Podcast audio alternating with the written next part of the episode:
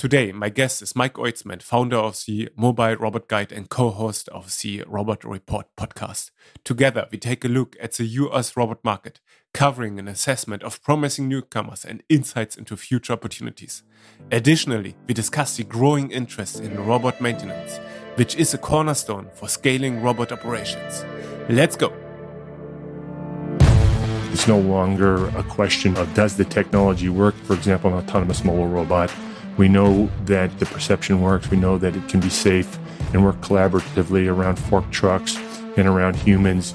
But now it's a matter of what's the real applications where we can put these things to work.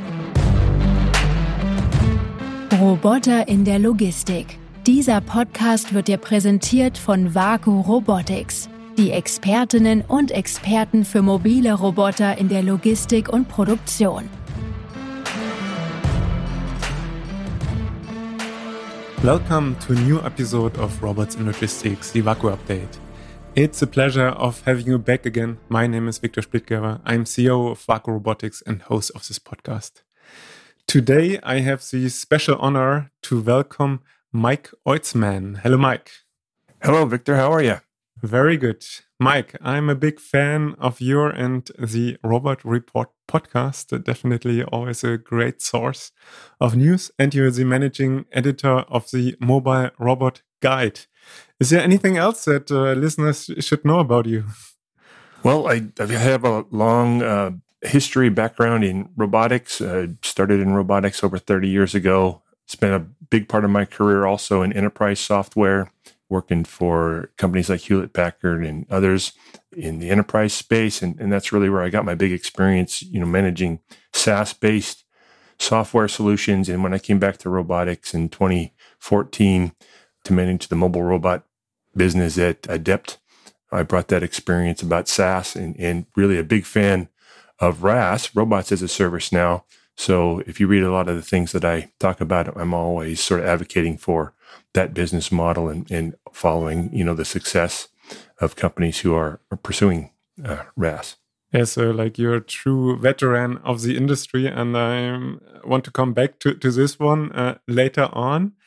But maybe let's start with some first uh, news. You just came back from Automate in the US, and what were your highlights that you took with you from this show? Well, first of all, the show was huge. So it was really exciting to see the industry coming back. I think it's a great sign for the robotics industry in North America. There were so many vendors and so many people at the show. I mean, again, this is the uh, post COVID now. Seems like folks are, are back uh, and out and shopping for robotics. Um, I talked to all of the vendors. I, I basically walked the floor from the beginning to end last week and uh, I was, of course, always asking the vendors, how's the show? What's the show? What's the lead quality? Those types of questions. And basically, uh, well, some folks felt like they would have loved to have more people there. And there were a lot of people. I think 24, 25,000 people registered for the show. I don't know how many people actually showed up, but they said the lead quality was high. People that did come had, you know, were shopping for a solution. And so it sounded like there was great conversations with all of the vendors at the show. So uh, that was that. That was my primary impression, and then uh, you know lots of uh, interesting things to see and watch operate uh, at the show, which is why it's always exciting to go to these events. Yeah, so that's interesting what you're saying, right? Because in one of your last podcasts, you also mentioned that the market for um, industrial robots really had a huge uh, pushback in terms of uh, sales so it uh, lost 20%, over 20% compared to last year. But uh, that seems to have not impacted the show too much. Or is, is, it like the positive outlook? Or what was your feeling on like this dichotomy? Yeah, well, so, and I asked that question of several vendors that I talked to. Of course, the, the Automate show uh, last week was in Detroit. Detroit's all about, it's the Motor City. And so it's all about automotive know, all about manufacturing processes as opposed to events like ProMat and what have you, which, you know, are more about material handling. That said, you know, a lot of the demos were focused on assembly and polishing and welding type of applications. I think in, in looking at what was reported in terms of that first quarter robotic sales, industrial robot sales in, in North America. Uh, again, I talked to several vendors about, you know, what their backlogs look like. And I think if I was to sort of generalize some of the responses that I got, a lot of folks said that they sort of felt that the prior year, maybe there was a bit oversold in terms of the number of units. So a lot of folks came out of COVID, purchased because it was a big year last year for industrial robot sales. So probably just a little bit of fatigue from selling so hard last year. And so just a dip. I, I would say I don't know that this is going to be a downward trend. Uh, I can't predict that yet, but I think that's probably the best explanation for why it was Q1. As if anyone who's been in equipment sales for any period of time knows that end of the calendar year, end of the fiscal year, there's always those big push with deals to try and sell as much as possible. So maybe Q1 is a little bit of a hangover from overselling, trying to push as much inventory to have as big a year they did last year. If I could explain what happened. Yeah, interesting. So then, when coming back to automate, uh, you said, uh, of course, it's more about industrial or automotive applications, but um, like, can you give your highlights in terms of mobile robots? So I, I saw a few of your posts in, in, terms of you know like a few vendors coming out with their solutions, but you know like uh, your personal top three or top five. Yeah, so it's there were quite a few. I think there was over 140 mobile robot vendors at oh, the show. There are mobile robots in an overwhelming number of booths. So in terms of new things that I saw, they did have, interestingly enough, an AMR demo area on the floor. So there was a, a you know big wide area, maybe I don't know, 100 meters or 50 meters. Let's call it 50 meters wide by about 40 meters so where mobile robots could do demos, and they were doing demos throughout the entire show. Uh, one of the new companies that I saw was a company out of Finland, I believe, called WheelMe AMR. Oh, yeah. I know the guys. Yeah, interesting solution. You know, where they're individual, independent motor units that uh, you can configure in any um, configuration. Uh, the motors all talk to each other, or these m- wheel units. Let's call it that. Talk to each other. I got a demo of that. I had never seen that solution before. So that was interesting. I guess it's a super interesting concept, right? We have this different direction in terms of where technology goes. Like one yeah. is like bigger, more complex systems. Mm-hmm. And then we have the other side of the spectrum, so to say, where we have smaller, more fractionalized units. So like with this WheelMe, it's essentially really just the wheel and then you have like a swarm of wheels that can lift up stuff and so on and i only know it from the website i have to say. So like i found the concept fascinating. I know the founders of the company also experienced entrepreneurs so mm-hmm. also you know like they, they know what they're doing. But i found it super futuristic. The interesting thing each wheel which if you're going to deploy four of them in four corners of a cart or something if you're going to convert a cart to autonomy for example they each have their own battery which I found interesting. They don't share power, they only share communication over a plug in cable uh, to connect them so that they have a bus. The wheels can talk to each other. They are connected via cable. Yeah, that just makes it much more reliable than a wireless connection. Okay.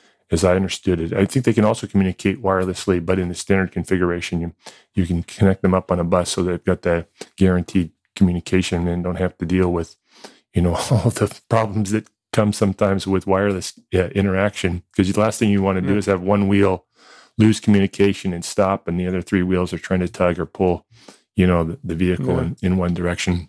And then one of the wheels is a different design. It has a camera on it, does the perception and guidance, and then communicates, you know, the set point motion for the other wheels, as you said, in sort of a swarm type of coordination. So yeah, very interesting that it's a you know individual component. I can not it's hard to imagine whether you you would put more than four, maybe put six or eight, I guess, if you needed to carry more mass and coordinate them.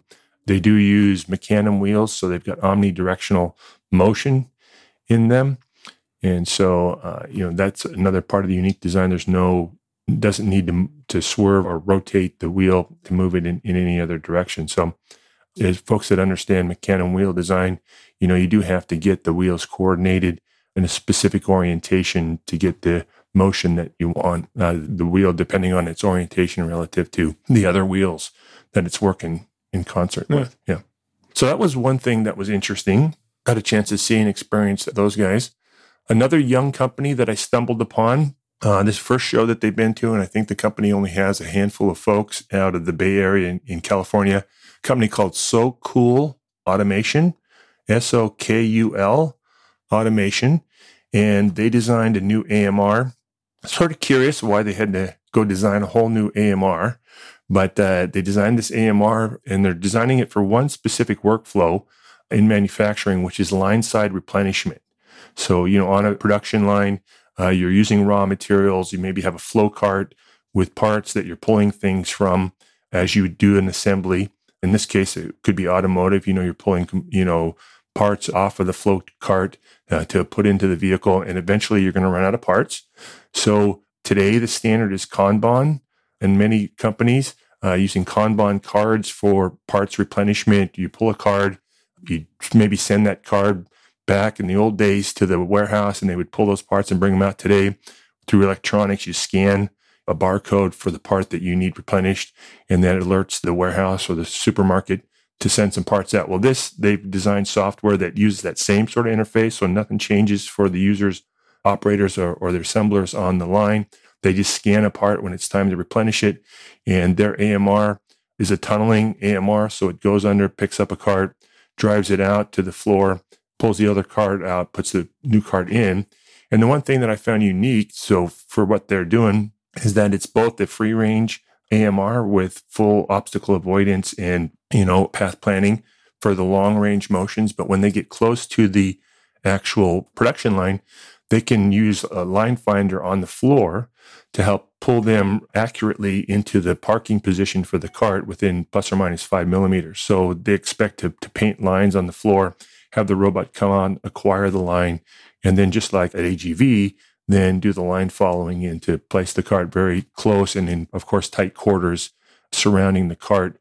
You know, it could be maybe a centimeter, I suppose, distance between carts on the production lines, if you can imagine that. So, yeah. interesting solution. Haven't seen anybody explicitly do that type of workflow design before. Certainly, AMRs are doing line side replenishment today in many cases, but this unique design of, of free range AMR and line follower for the accuracy yeah, I think is a unique solution. So a company worth following as they go forward. So that was interesting. Of course, the other big product launch was a company called Big Joe. Big Joe, for those that don't know, I think is the worldwide leader in manual pallet movers and powered pallet movers worldwide in terms of the hand guided pallet movers. And they have a new automated AMR they did in combination with a software company called Thoro.ai for the logic and the guidance on this thing. And the interesting thing about Big Joe, they had a different product that they did in conjunction with Vecna last year. And that product is being distributed only through the Vecna distribution channel. So now they've got their own branded product this year with this Thoro guidance on top of it. And the interesting thing about these guys is they have what they call manual assist automations. So they still use humans on the dock to do the pallet stabbing. So a human oh, would actually do the stabbing of the pallet. And once the pallet is up, they just push the destination they need that pallet to go to. And then the, the vehicle takes off with the pallet and drops it off and then comes back for the next uh, operation. So, you know, again, they're Super doing something very unique. I don't know that anybody else is doing specifically what they're doing. And there are certainly lots of vehicles out there that that have automated the stabbing, but they can do this much cheaper. It's a much less expensive solution than some of those other fully automated solutions, I understand. And so that, that's really their differentiator here. And in many cases, you know, the operator's still there on the loading dock or at the pickup point for the pallets so that uh, they can just sit there and, and operate a pool of these uh, different AMRs to help move material around, you know, the, the warehouse or the, or the factory floor. Interesting. Like, funny enough, just last week I also had a call with a company doing the exact same concept. So, hmm. like, really having first like a pallet jack basically that can drive autonomously but can't pick up the pallet. Okay. And I was like super skeptical, I have to say, because like when I talk to folks, they want to automate the whole flow. But apparently, there's demand for such a solution. Um, what you're saying makes a lot of sense. Like in the dog area, you always have a person that scans labels and, and checks, uh, do the quality control and so on. So maybe it makes sense. I'm still a bit skeptical because it's not exactly what people want, I would say, right? Um, yeah. But if it helps to move things. I think for a company that has zero automation, it's a good entry point for them to start. And yeah. specifically, the fact that Big Joe has such a huge distribution channel. So many of their manual products and powered products are being used today that it's just one more thing their salespeople can come in and say, "Hey, we could automate that for you with this new product," yeah. and uh, you know quickly upsell them to this solution, and then eventually and they're not saying that full automation isn't possible. They're just saying they believe this is a great entry point for semi-automating part of that workflow to move material, you know, into and around the warehouse. Also for this other company, right? That um basically it's an entry point, right? Like the ultimate goal is of course to have full automation, but like it's a great start. Yeah. yeah. Now, you and I both love mobile robots, right? I love finding new mobile robots, but I have to tell you, my favorite robot that I saw on the show floor is something I've never seen before. So I want to talk about it. It's a company called Robot 9 out of Canada. And I imagine uh, in Europe, as they have in the US, you now, you know, if for football matches in the arena, you've got the cable camera that flies over top of the field and takes pictures of the players on the field, right? And you know those cable cameras, uh, those cable platforms operate with four motors, one in each corner, and they fly it around by reeling in the cables and coordination to move the platform around. Right? Is is that something that you're familiar with? Yeah, absolutely. Yeah, so I'm, I'm always fascinated by, by, those. So what Robot Nine has done, they got some money from the uh, Canadian government to create an inspection platform for aircraft and so they designed this platform to imagine fitting in a hangar uh, so it can fly over top of, of an aircraft. But the design is not to put the motors in the attachment points in the corners because what happens, as I understand it from the founder, is that as that platform moves into the corner, the, it starts to lift that corner that it's moving into. So the platform doesn't stay flat to the ground, no, yeah. right? They designed a, a new platform that has three motors, one in each corner, with three different cables. And the cable, it's not cables, it's actually cogged belts that they use. So they've got 12 motors on this platform. And with those 12 motors and the triangulation that it creates, they can keep the platform exactly parallel to the ground. And then they can keep also or change the orientation of the platform if they need it. And so the first application that they did was to hang an, a set of cameras on top of this and LiDAR uh, uh, units so that they could fly over the aircraft wing and fuselage and inspect the paint, look for damage, that type of stuff, you know, over top of the aircraft. And it's, you know, it's fully automated. It can servo. They've designed the algorithms, you know, they've, they've got sensors in it so they know if there's any change in orientation of the platform so they can keep it, you know, perfectly level. And I forget what the accuracy is, probably a centimeter accuracy of where they place it, so to speak.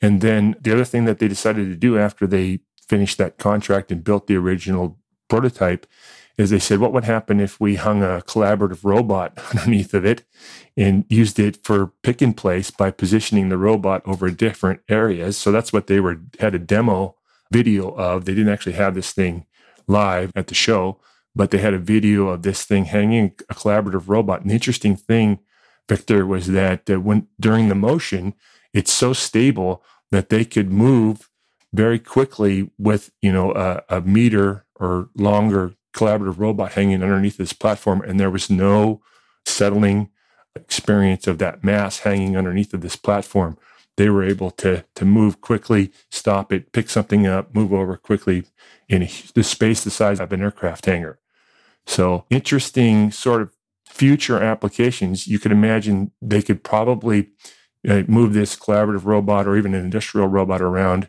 They use a collaborative just for weight rather than a big, heavier industrial robot. But they could move this robot around potentially, I don't know, do some buffing or do some welding or do some other operations in the future on aircraft or in future manufacturing areas where you have a you need to move something like that as opposed to using a, a gantry style overhead robot which moves much slower right a gantry would still be a solution but it's an alternative platform now for overhead operations. And so I thought that was very unique. That was the most interesting thing that I saw last week. Yeah, it's uh, fascinating to see, right, that we have always those two dimensions where things move again, right? So you also had the CEO, Brett Adcock from Figure, who just raised 70 million for their yeah. multi-purpose or universal robot, if you want. And uh, like basically humanoid robot. So it's multi-purpose, right? As, as its purest form, so to say. Yeah. On, on, the one hand, and on the other hand, you know, like comparing that to what you just said, like just application to refill Kanban boards. So like that's the other you know, like end of the spectrum where I see lots of lots of companies like different spaces, like Koboworks, for example, in Germany, right? Uh, mm-hmm. They specialize just in palletizing, right? They, they they have like an entire workflow from taking leads in to deploying solutions just for palletizing, nothing else. You know, like if it is the CEO always says, you know, like we only offer vanilla and chocolate. Hmm. If there's anything else, we don't do it. Right. and then you have suddenly a guy coming in like Brett who says, you know, like we do everything. You know, like I found it super fascinating the podcast you did with uh, him, where he said like ultimately we want to reach automotive level production quantities.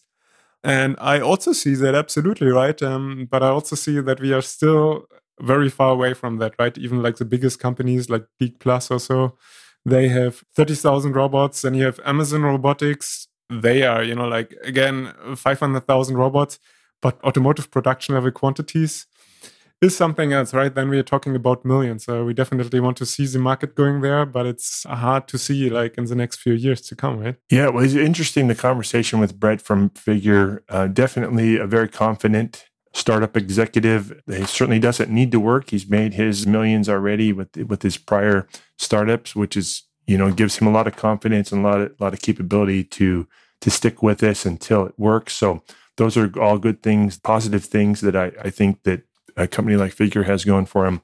And you know, Brett, not unlike Elon, and his uh, desire to create a you know general purpose robot. You know, there's just still so many things to solve there with these types of, of robots uh, to, to, I think, make them fully functional in a human designed world. I think we can all think forward with a thought experiment of what it's going to be like to have one of these, you know, in our house, helping us do dishes, clean the house, that type of stuff. But I'm not sure how long it's going to be until we we have that mm-hmm. opportunity. But it's really interesting. There are quite a few companies now with products in development. You've got Figure, You've got Tesla, of course, who we're seeing more and more videos now being leaked uh, of, of, that robot actually walking. So that's interesting. Uh, you've got Sanctuary, another company that's uh, coming out with their uh, solution called Phoenix uh, as well.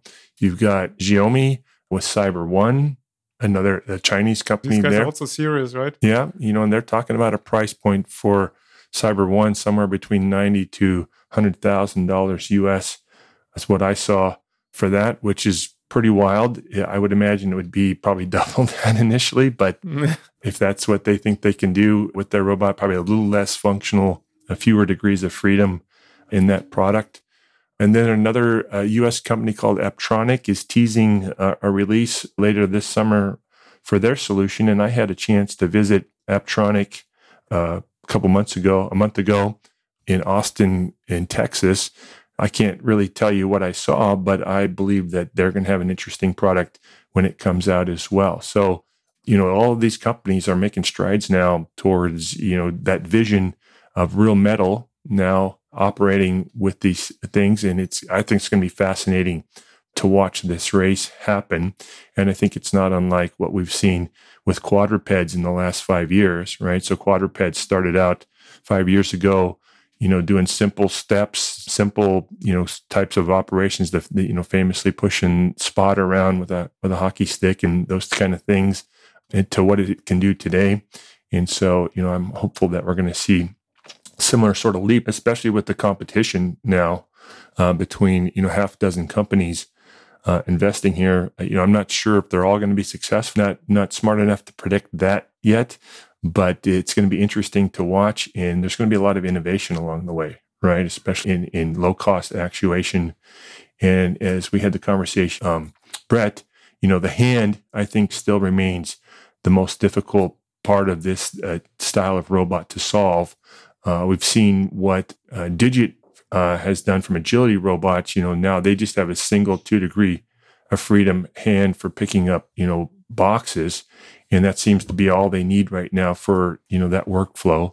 And that's certainly affordable, uh, easy to do, and something that can be built robustly and something that's going to survive. And I think, as Brett described in, in the conversation we had with him, that, uh, you know, trying to create something that has uh, any life to it that doesn't break down, I think is going to be uh, where a lot of this work comes in, in actually, you know, manufacturing these hands and, and designing these hands with something that has long functional life, right? Yeah. I wonder where we are in terms of the hype cycle, right? Yeah. Is it still the first hype where everyone gets excited because, you know, like suddenly investment goes in and stuff, right? And then we go into this dip where, you know, like we have uh, five years or so, nothing happening. Yeah. Like we saw with uh, autonomous cars or with AI, right? Mm-hmm. And, and mm-hmm. then, you know, like in seven years, suddenly they're really there. Or, you know, like, is it something really that we see in the next two or three years? Because, like, with Digit, they seem to be pretty far, you know, like, uh, will it really take like another five years until like the company around the corner can also buy one or you hmm. know like that's what i wonder yeah i had a chance to talk to Melonee Wise last week. Melonee has joined agility as their chief technology officer. And you know melonee is another individual who doesn't need to work. She has uh, you know certainly earned a lifetime of support from her original jobs. But uh, you know she loves robotics and uh, she could have done anything right and she has chosen to put her hat in the ring with the folks at Agility. So I think that's a great sign of, of confidence in the Agility solution that that individual like Melonee, with all of her credibility, is joining them. You know, and talking to her, she really believes the time for that solution is now to go big. You know, they're ready to start producing it in volumes and, you know, it's functional and it can do what it's designed to do. Pretty exciting times, definitely. Yeah. Michael, earlier uh, we discussed also the trends or similarities between different verticals in, in the robotic space, right? We, we discussed that you really observe the space for much more years than, than me. And uh, so I wonder, you know, like what kind of comparisons you draw. For example, what we see with mobile robots in comparison to industrial robots, right? Uh, that is something that I'm interested in. You know, it was really fun. One of the, I talked about one of the interesting things that I saw with this Robot 9 robot at Automate. One of the other interesting things was that, that they had at Automate was a real piece of history. There was an original Unimate robot on display yeah. awesome. Uh, in the Kawasaki booth and uh, I never got a chance to work with the Unimate robots. I'm not that old, but uh, Adept Technology, where I started my career, I had direct lineage with Unimate with Bruce Shimano and Brian Carlisle, who were some of the original application engineers for the Unimate robot early in their career. That's where everything started, right? yeah, that's where everything started. So it was really fun to see that piece of technology, hydraulic robots, it's a hydraulic robot, the, the, programmable interface. I think I did a video. If not, if I didn't push that video out, I think I, I, just did a quick walk around, but I had a real chance to just look at how it was programmed with switches to move the hydraulics around between the different positions as you d- define a real simple program. And to see that evolution from that technology 50 years ago, right, to where we are today with AI, it's been a fascinating evolution to the amazing things that we can do with vision guidance today, perception, AI, and all those types of things. And now we're turning the corner with the capability of, of generative models like Chat GPT and what that potential that's going to unlock for this industry going forward. And at the same time, you know, the just looking at all the maturity of all of the the industrial robot vendors that were at Detroit at, at Automate and seeing that same level level of maturity starting to happen now with the the, the mobile robots, just the base core functionality, the industrialization in the design, the reliability of the systems. Right, it's no longer a, a question of, of, does the technology work in, for example, an autonomous mobile robot. We know that the perception works. We know that it can be safe and work collaboratively around fork trucks and around humans in those cases. Uh, but now it's it's a matter of what's the real applications where we can put these things to work and do real work every day reliably and, and repeatably. And I think that that's really what we're seeing now in the industry with, you know, well over 500 AMR companies worldwide. And, and, and, as I said in my database, you know, well, 1,200 plus different types of vehicles, configurations. They're not all going to survive, unfortunately. I think that there's going to be some consolidation. We saw that, for example, with uh, ABB buying ASTI. And, you know, I got a chance, the, the, the booth for ABB was one of the biggest booths on the floor and uh, they had the ASTI robots, uh, you know, built in, working hand in hand with the robots. They both had mobile robots on top of the vehicles, as well as you know, interacting, handing off things between mobile robots. Uh, another great booth at Automate was the Mujin booth, and Mujin, interestingly enough, has a partnership with Geek Plus. And so they were using the Geek Plus robots in one demo they were using the sortation robots, these tall platforms with conveyor belts on top, to bring parts into a robot work cell where they were picking and placing and sorting parts between, you know, a swarm of these things that just surrounded an industrial robot. There, might, there was like 12 stations or so, and the robots would converge and it would do a bunch of pick and place, and then they would go off and do their thing and then come back. That was one demo that they showed. And then in another part of the, the Mujin booth, they had the Geek Plus goods to person robots moving pallet cases in the palletizing demo.